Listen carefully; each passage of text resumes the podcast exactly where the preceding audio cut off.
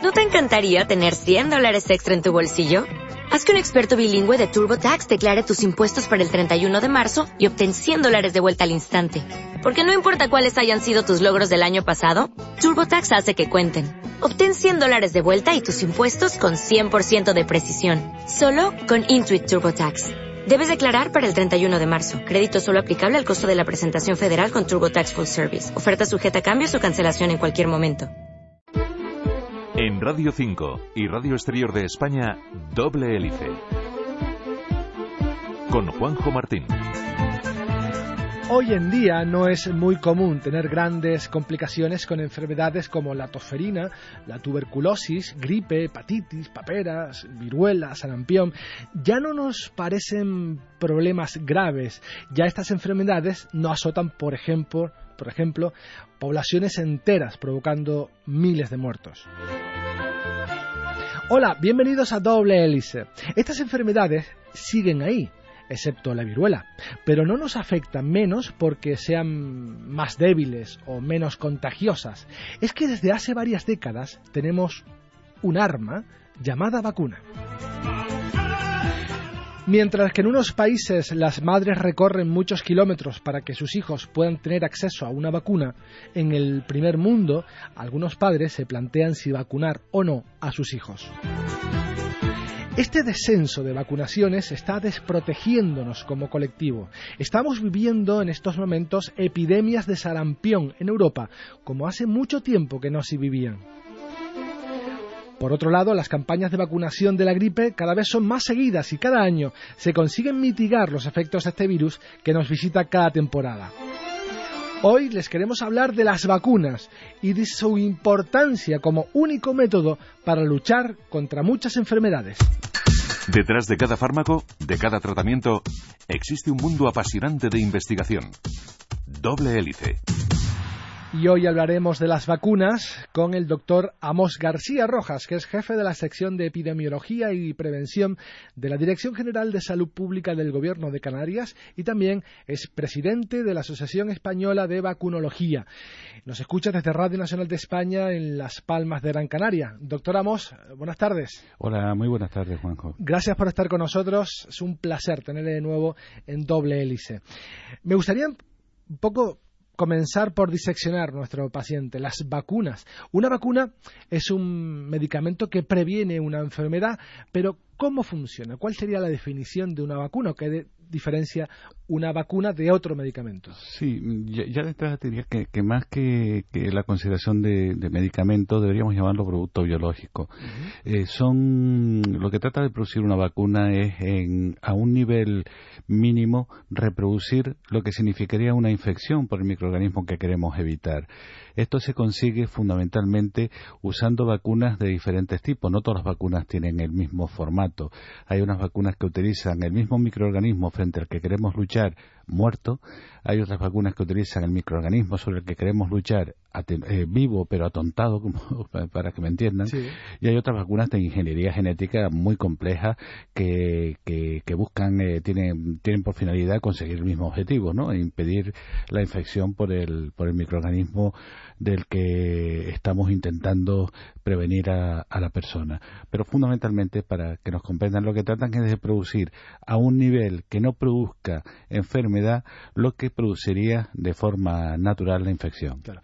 Esto mm, quizás provoca una memoria en nuestro sistema inmunológico para prevenir futuros ataques? Eh, eh, eso, eso es lo que se pretende. Al, eh, al, reproducir lo que es la infección natural, lo que se genera es la memoria suficiente para prevenir, como muy bien has dicho, futuros ataques del microorganismo sobre el cual estamos actuando para que una vacuna sea considerada como tal, ¿cuánto tiene que proteger? ¿Tiene que proteger a, toda la población, a la mitad, al 25, al 60? Mm, hombre, eh, depende de los objetivos que se persigan con la vacuna. Hay vacunas que tienen una, una prestación individual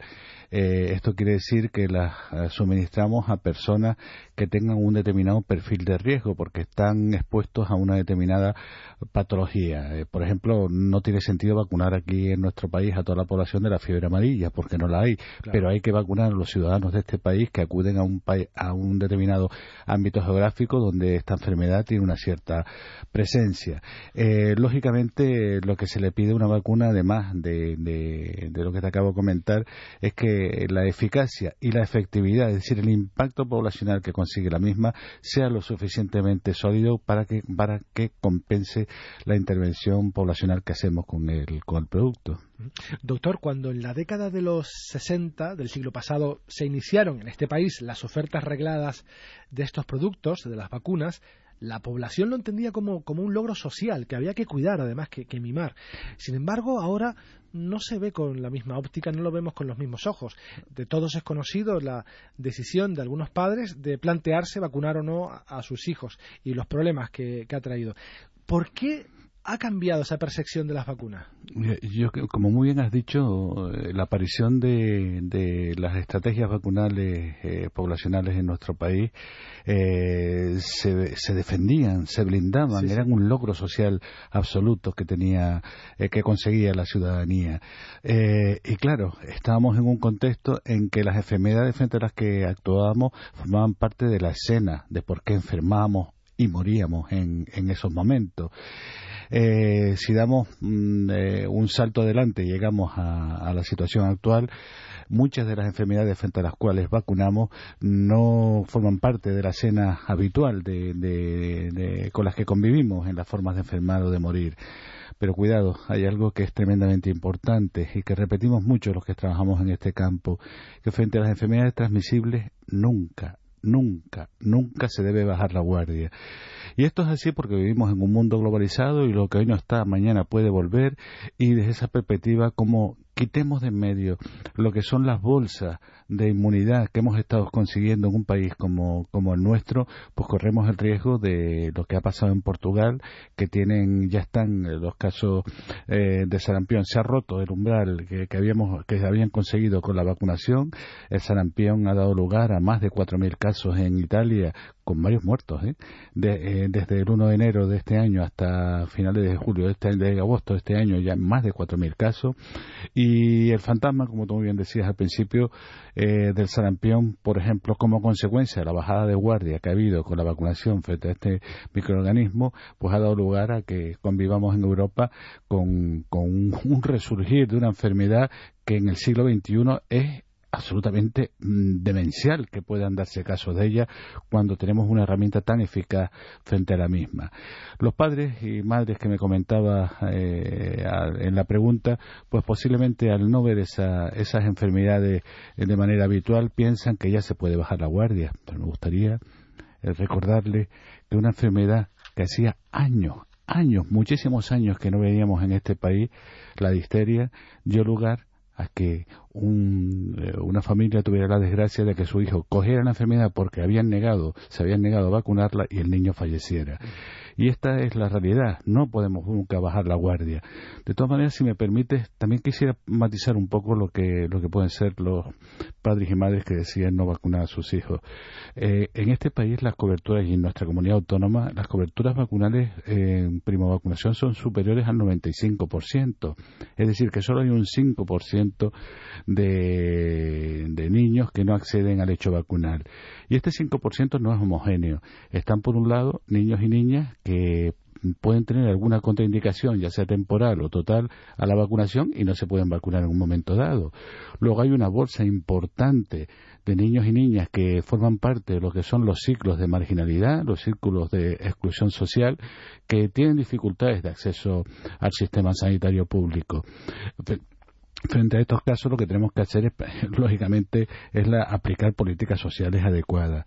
Y luego están los padres y madres que deciden no vacunar a sus hijos. Y estos tampoco son eh, homogéneos.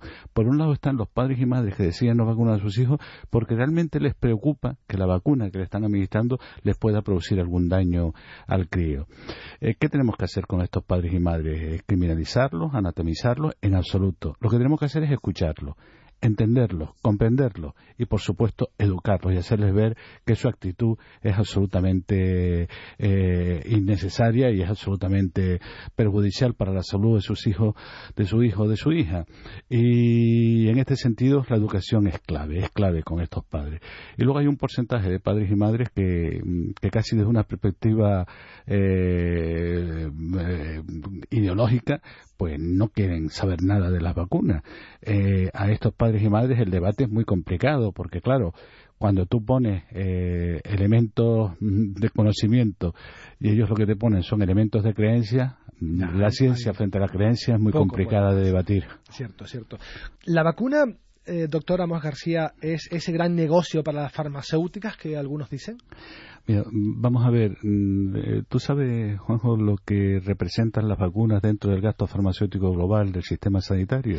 No lo sé, pero creo que no debe ser mucho. El 1,5 al 2% del, 1 y 2. del total del gasto farmacéutico que tiene el sistema sanitario público. Estamos hablando del gran negocio del 1,5 al 2%.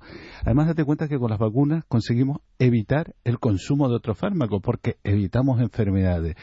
Con lo cual, hombre, si todos los negocios eh, se fundamentaran en conseguir que nuestros niños y niñas no padezcan enfermedades y no sufran complicaciones y además costaran exclusivamente del 1,5 al 2% del total de gastos farmacéuticos, pues, caray, pues, pues benditos sean esos negocios. Y ¿Podemos encontrar en las vacunas productos tóxicos como mercurio, por ejemplo? Mira, eh, eh, eso es rigurosamente falso. Eh, las vacunas que se ponen ahora en el calendario vacunal en el calendario vacunal público, ninguna tiene mercurio. Pero es más, esto del mercurio viene a cuento, ¿sabes de qué? es curioso reflexionar sobre por qué pasan las cosas. Hace, ya bastantes años, un senador republicano en Estados Unidos solicitó a la, a la FDA, que es el órgano regulador del medicamento en Estados Unidos, información sobre los medicamentos que contenían metales pesados. Entre ellos estaban algunas vacunas que contenían el famoso tiomersal. Nunca había pasado nada, porque la cantidad de tiomersal que tenían las vacunas en aquellos momentos eran absolutamente imposible que produjeran, que produjeran ningún tipo de problema. Pero bueno, vino esa información y a partir de ahí se creó un lío con el tiomersal que el pobrecito nunca había causado ningún problema y eso dio lugar a la leyenda urbana de que si las vacunas los metales pesados. Bueno, aún así, a pesar de que el tiomersal no había causado ningún problema, hoy no hay ninguna vacuna en este país que tenga contenga tiomersal.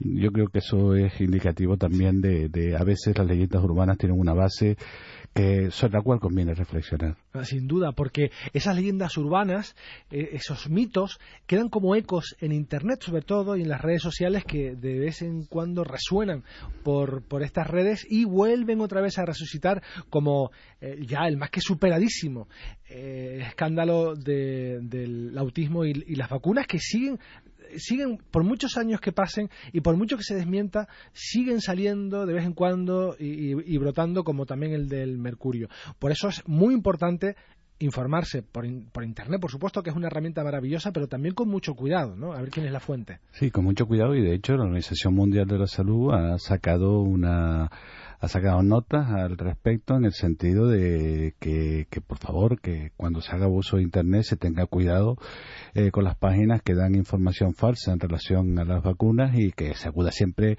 al consejo de un profesional. Mira, hay, mm, mm, para, mm, para asociar un poco este, este lío de los productos tóxicos de la vacuna, el, gran producto tóxico que se comenta en estos momentos es el aluminio, ¿no? Las vacunas tienen aluminio. Eh, si yo te dijera que la leche materna es decir, la, mujer que le da lactancia natural a su hijo, el contenido de aluminio que le está suministrando a través de la lactancia natural a lo largo de toda la lactancia natural es muy superior al que tienen las vacunas que estamos administrando a nuestros niños, ¿qué, me diría? ¿Que no los vacunamos y además no les damos de comer? Bueno, a lo mejor me dice, no, pues le damos la leche adaptada. La leche adaptada todavía tiene más aluminio que la leche natural.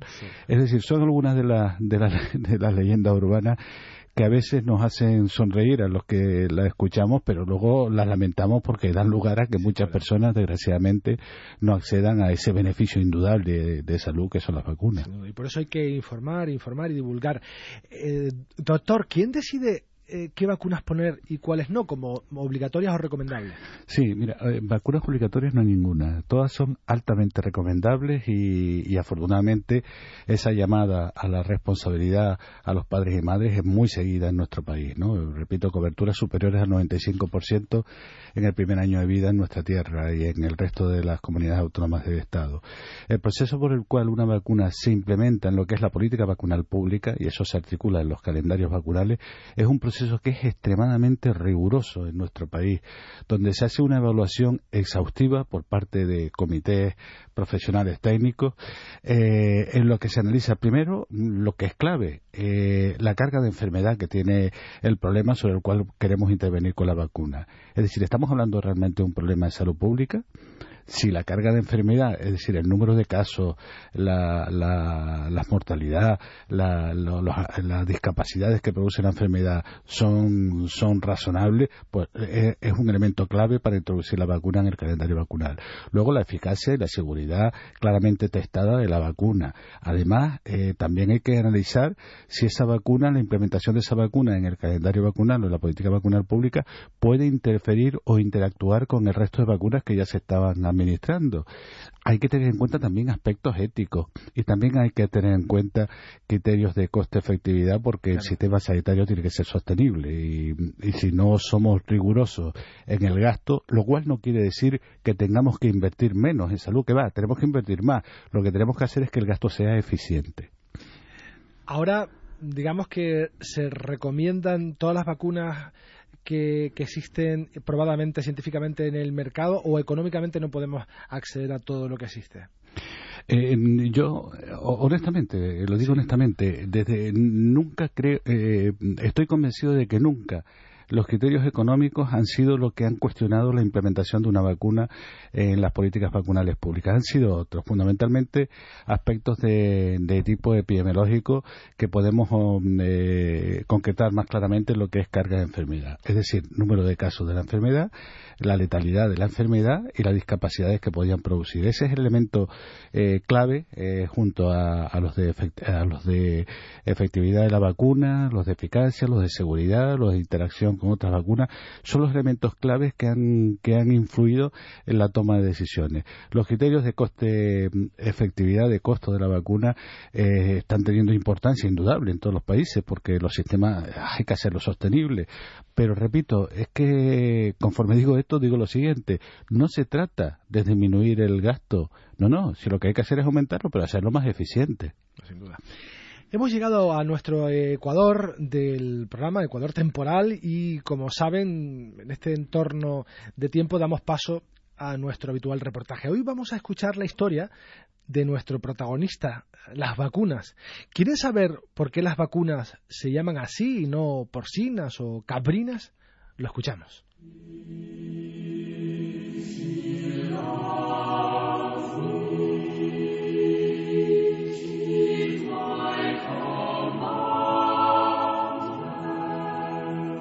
Edward Jenner nació en Becketen, Inglaterra, el 17 de mayo de 1749, en el seno de una familia de pastores protestantes. A la corta edad de 13 años, comenzó sus estudios y prácticas profesionales en un quirófano médico de su ciudad.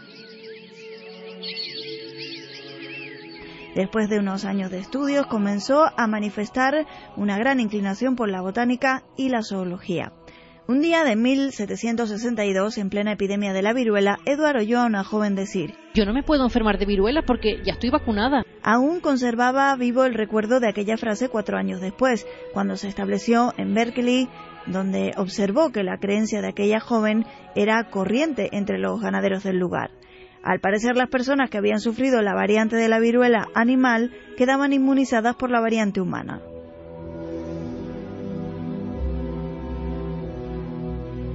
El 14 de mayo de 1796, Edward Jenner extrajo pus de una pústula de la mano de Sara Nelmes, una ordeñadora que había contraído viruela vacuna de su vaca lechera. A continuación inoculó esa sustancia a James Phipps, un niño saludable de 8 años, mediante dos incisiones superficiales. El niño desarrolló una leve enfermedad que desapareció sin la menor complicación.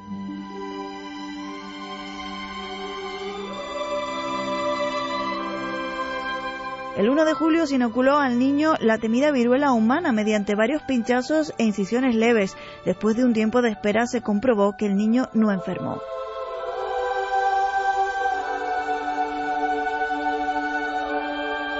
El descubrimiento trajo consigo críticas que muchas veces tomaron formas violentas e injuriosas. Un folleto publicado ese mismo año contenía una viñeta en la que se representaba a un niño con cabeza de buey. Por otra parte, se predicaba en los púlpitos que la vacuna era una acción anticristiana. Sin embargo, la verdad se abrió camino poco a poco. Al principio se divulgó la vacuna por Inglaterra, posteriormente se introdujo en Francia, España e Italia, hasta llegar a propagarse por toda Europa y América. Edward Jenner murió el 25 de enero de 1826 después de iniciar el camino para erradicar la viruela de la faz de la Tierra, algo que se consiguió definitivamente en 1980, convirtiéndose en la primera enfermedad eliminada por el ser humano. En Radio 5 y Radio Exterior de España, doble hélice. Escuchas Doble Hélice en Radio 5 y Radio Exterior de España. Hoy les estamos hablando del maravilloso mundo de las vacunas y todo lo que han conseguido, todo lo que han hecho por nosotros. Estamos escuchando desde nuestros estudios de Radio Nacional de España en Las Palmas al doctor Amos García Rojas, que es presidente de la Asociación Española de Vacunología. Hemos hablado en la primera parte del programa de qué es una vacuna, de cómo protegen y de algunos mitos y leyendas urbanas que están jalonando la historia historia de este producto, que como digo, tantas vidas ha salvado.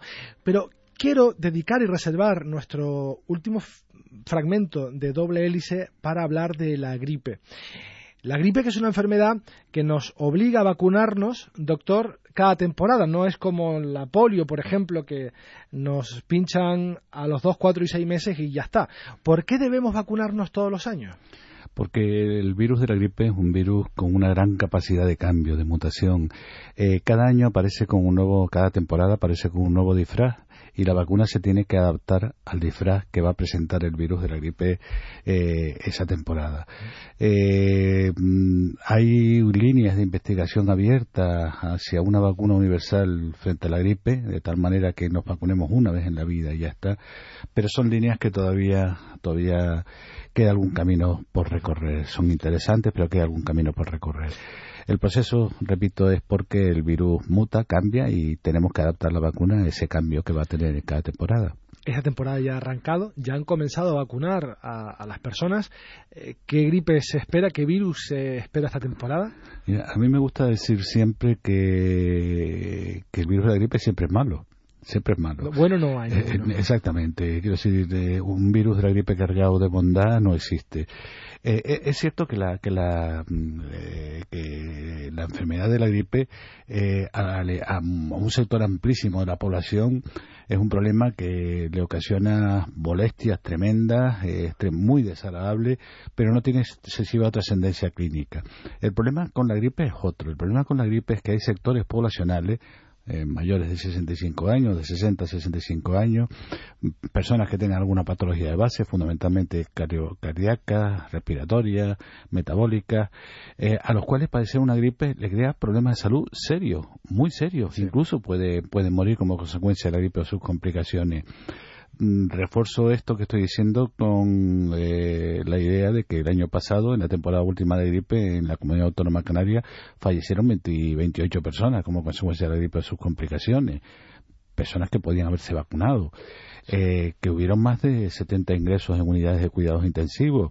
Es decir, estamos hablando de un problema de salud serio. Cuando yo hablo de vacunarse contra la gripe, estoy hablando de vacunarse eh, contra casos mm, que pueden tener eh, complicaciones severas. Es decir, estoy hablando de una vacuna que posiblemente nos vaya a evitar muerte.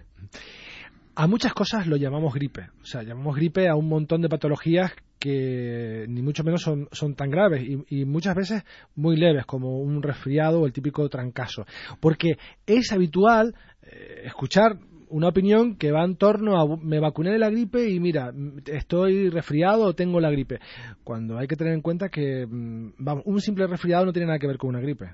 No, no, no tiene absolutamente nada que ver y como muy bien has dicho, suele confundirse mucho con, con la gripe. Mira, cualquier persona que mañana se levante tenga una cierta molestia en la garganta, moquee, eh, tosa, cierta, cierta sensación de malestar, febrícula, automáticamente se diagnostica como, como gripe y no posiblemente lo que tenga sea otro cuadro respiratorio vehiculizado a través de, de, cualquier otro eh, agente que no es el virus de la gripe. La, la, gripe es una enfermedad que suele cursar con fiebre alta por encima de 38 grados, dolores articulares intensos eh, y, y sobre todo por lo que a mí me gusta definir como unas ganas imperiosas de buscar necesariamente una cama para descansar. Eh, eso es la gripe. Y cuando ese problema afecta a personas que tienen patología de base o son de edad avanzada, el problema puede ser muy serio. Por eso hay que recomendar encarecidamente que se vacune. Y además, también hay que recomendarlo a otro colectivo que es absolutamente importante a la hora de recibir la vacuna de la gripe, que son las mujeres embarazadas.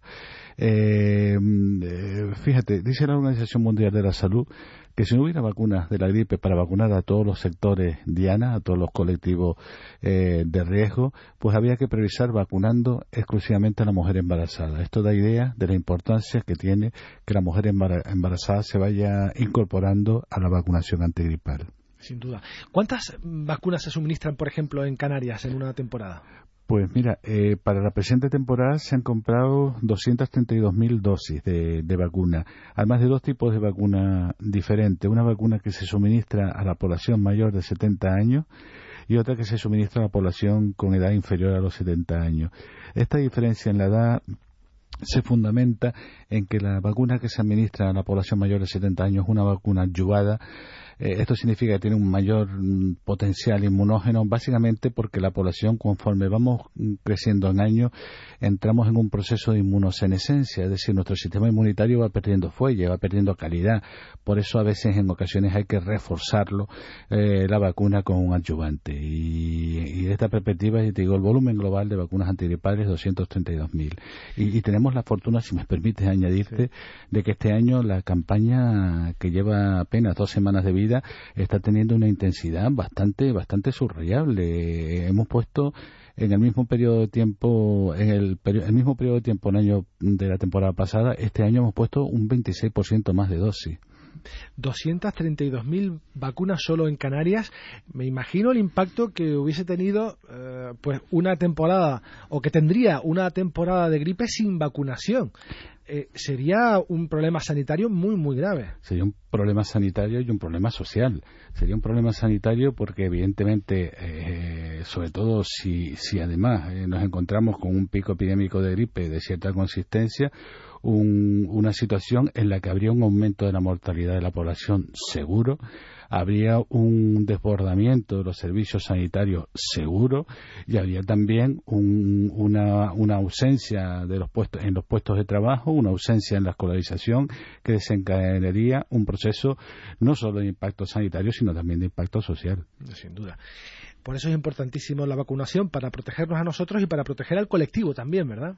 Claro, mm, a mí me gusta mucho decir que, y sentándome en mi colectivo, el de los sanitarios, que no se trata solo de nuestra salud, se trata fundamentalmente de la salud de los que nos visitan, de nuestros pacientes. Es por nuestra salud por lo que nos debemos vacunar, pero sobre todo por la salud de ellos.